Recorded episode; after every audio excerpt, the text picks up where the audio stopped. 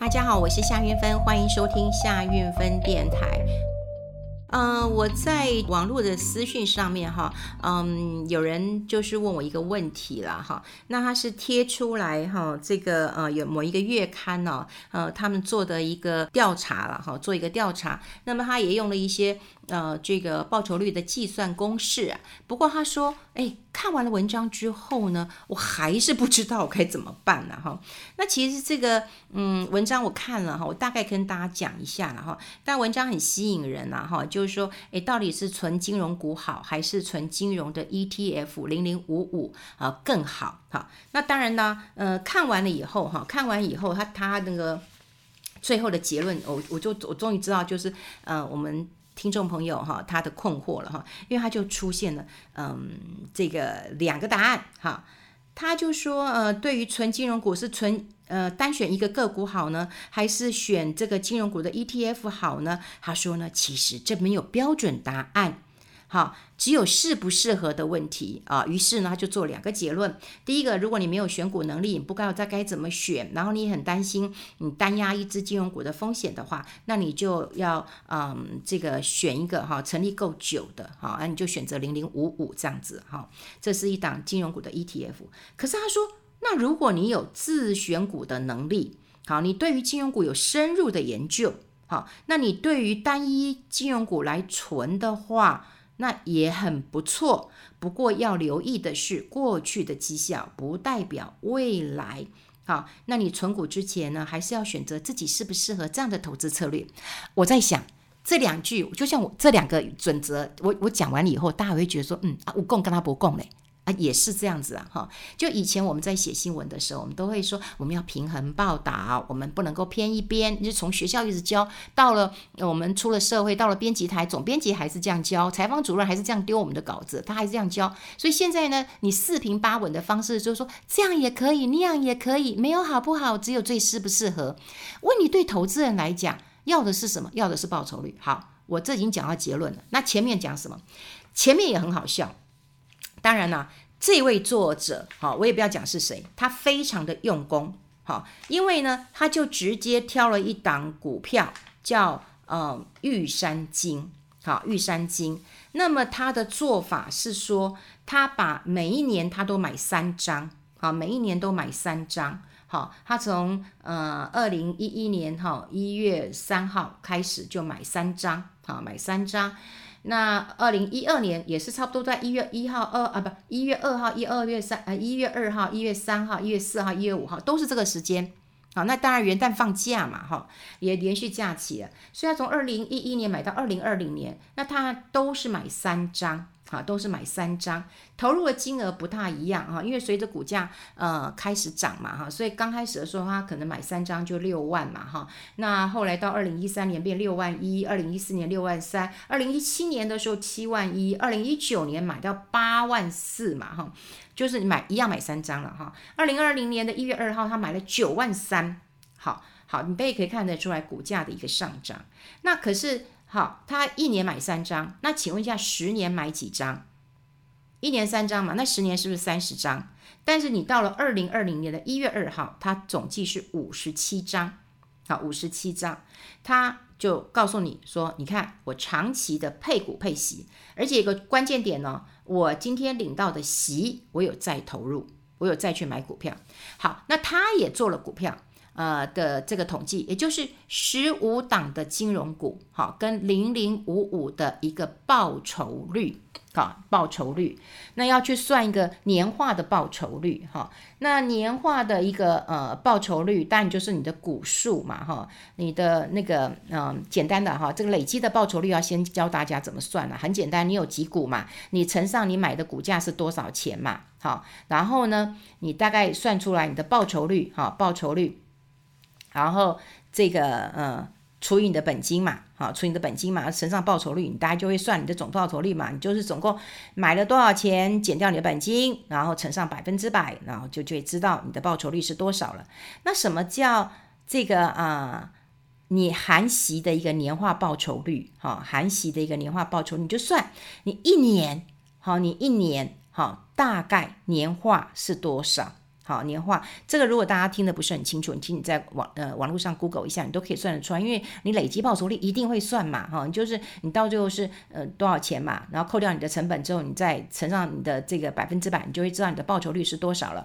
它玉山金它放了这个十年之后，累计报酬率是一百五十一点七一嘛，哈，这报酬率很高嘛，一点五倍。那年化的报酬率有六点九点六七，好，那呃他做了是呃。最高的年化报酬率含息，好含息，因为它有配息给你嘛，好是九点六七啊。这个第二名呢是日盛金，日盛金要跟富邦金合并了嘛，哈，七点五，呃七点五，合库金七点零一，国票金六点七二，兆丰金五点八一，元大五点七八，第一金五点七六，华南金五点二，台新金四点八一，永丰金四点七。好，这就是他算的，他算的，所以我念这么快嘛，好，我算念这么快。好，元大的这个呃零零五五呢，就是元大的 MSCI 金融零零五五呢是四点五九。好，你看到年化的报酬率，你会发现，哎，我念了这么多档哦，前面领先它的一二三四五六七八九十，在呃十五档当中有十档领先它，好，十档领先它。然后呢，中信金、富邦金、开发金、国泰金、星光金是输它的，好，输它的。好，那。你这样子问的时候，好，我们就来问，那到底哪一个比较好？那早知道我就去买玉山金啊，对不对？那我买前面的十名都好了。哇，你真会问问题。对，现在就有人问这个问题了，就是那我是不是现在就去买玉山金？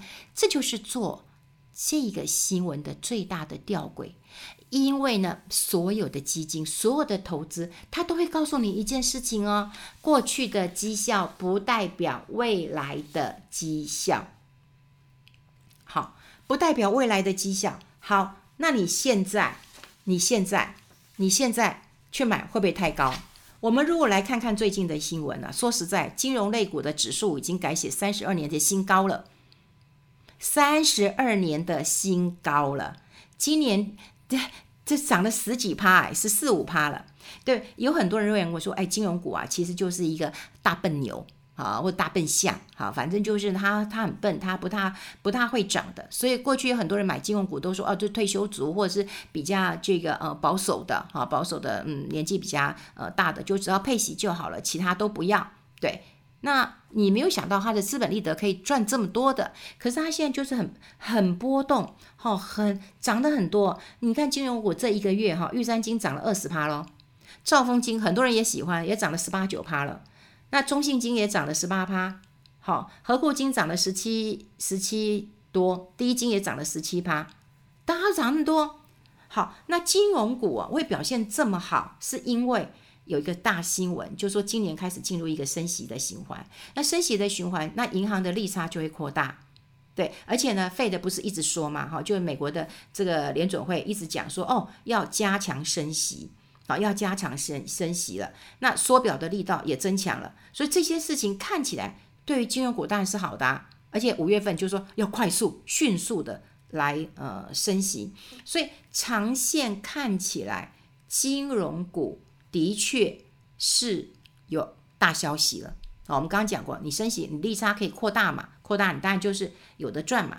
那当然有很多人讲说，哎，买金融股睡得着，为什么？不管你买工银行库的大的金控，他们大到不能倒了，对不对？那工银行库怎么会倒？好，你买了以后，你当然就可以安心的一个睡觉。他们讲说，哦，这个投资哦，最怕的一件事情，你知道吗？就是晚上睡不着，那白天也会被吓醒的。因为你知道股市，啊，怎么会跌成这样子？好，会被吓醒的。所以你只要晚上能够睡得着觉啊，不会早上起来那个、那个、那个、那个吓一跳，那那就 OK 了，好，就 OK 了。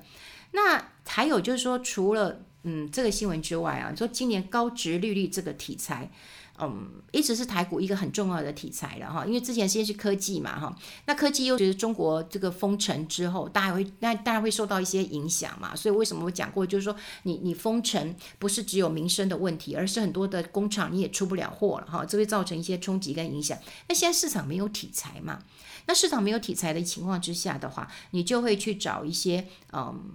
大家喜欢的题材，就高值利率或存股啊，那我都觉得很奇怪，就是说存股的时候啊，反而是在那种一万七千点、一万八千点，偏偏大家都要讲存股，那你之前都讲都没有人理，对，大多数只是抢反弹，好，那很多人就就就就就是看到哦，现在已经涨这么多了。请问一下，我光是这一个月，玉山金就已经涨了二十一趴了。啊，二十一趴了，真的，我刚刚算到现在。那请问一下，你现在要告诉我，你做了这一大篇报道，然后你告诉我说，哎，他的年化报酬率呢有九点啊六七，然后报酬率也很不错，然后你现在可以开始去报。那你现在开始去报，你会不会报到一个高点？这就是我们看别人是累积了十年，好，他也去算哦，我是十年。问题是我常讲哦，他能够这么厉害，不是他选股的功力，是市场厉害。市场十年厉害，市场的十年，他可能是买到低点的。我们刚刚讲他的成本，对不对？我再找出来一下这个这个这个成本哦。你看他的成本哦，他那时候。买的时候，你看买进价是二十块，二零一二年跌到十二点八五了，对不对？二零一三十六块，二零一四十九，然后一都一直都十九二十这样，你都没什么动啊。你想想看你能够存这么久，也真厉害了，因为你都没什么动的时候，你其实还能够存得住。但到二零二零年一月二号的时候，二十七点九五，他还是去买，他还是去买。那另外我们刚刚讲过了，上市的这些金融股哦，配息。大家都很满意的，好，就有很多的金融股，其实它每年都有配息，而且它是固定配息的。好，那另外就是我刚刚讲了，嗯，金融股还有个题材就是高值利率，啊，高值利率。那证券股高值利率其实也还蛮高的。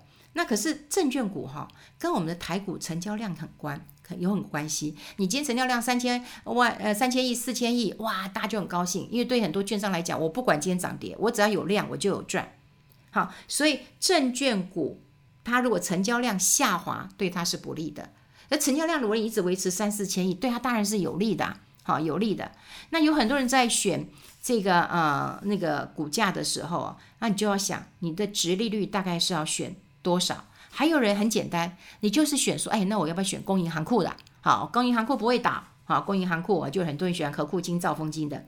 那有人讲说，哎，我喜欢找一些这这绩效。嗯，民营绩效不错的，好，玉山金、中信金的这些民营绩效会比这个公营行库的绩效这个这个更高嘛？哈，说实在的，你说呃，公营行库的绩效对会稍差一点，可是公营行库如果出事呢？对，全民来买单。以前兆丰出过事啊，那谁来补？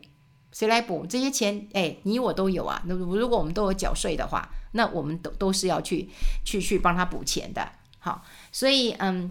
我要讲这一篇为什么呃投资人会这么困扰？虽然他在网络上看到了这个新闻，呃不看到这个文章，那这文章呢呃做的很完整，他告诉你金融股配发股利的状况，他也去算了。他去持有了呃玉山金十年的年化报酬率，甚至他也统计了十五档这个金融股跟这个，如果你都不会买，你买零零五五五的一个报酬率的一个表现，那当然就发现到你买个股好嘛，对不对？但你买个股，你可以现在买吗？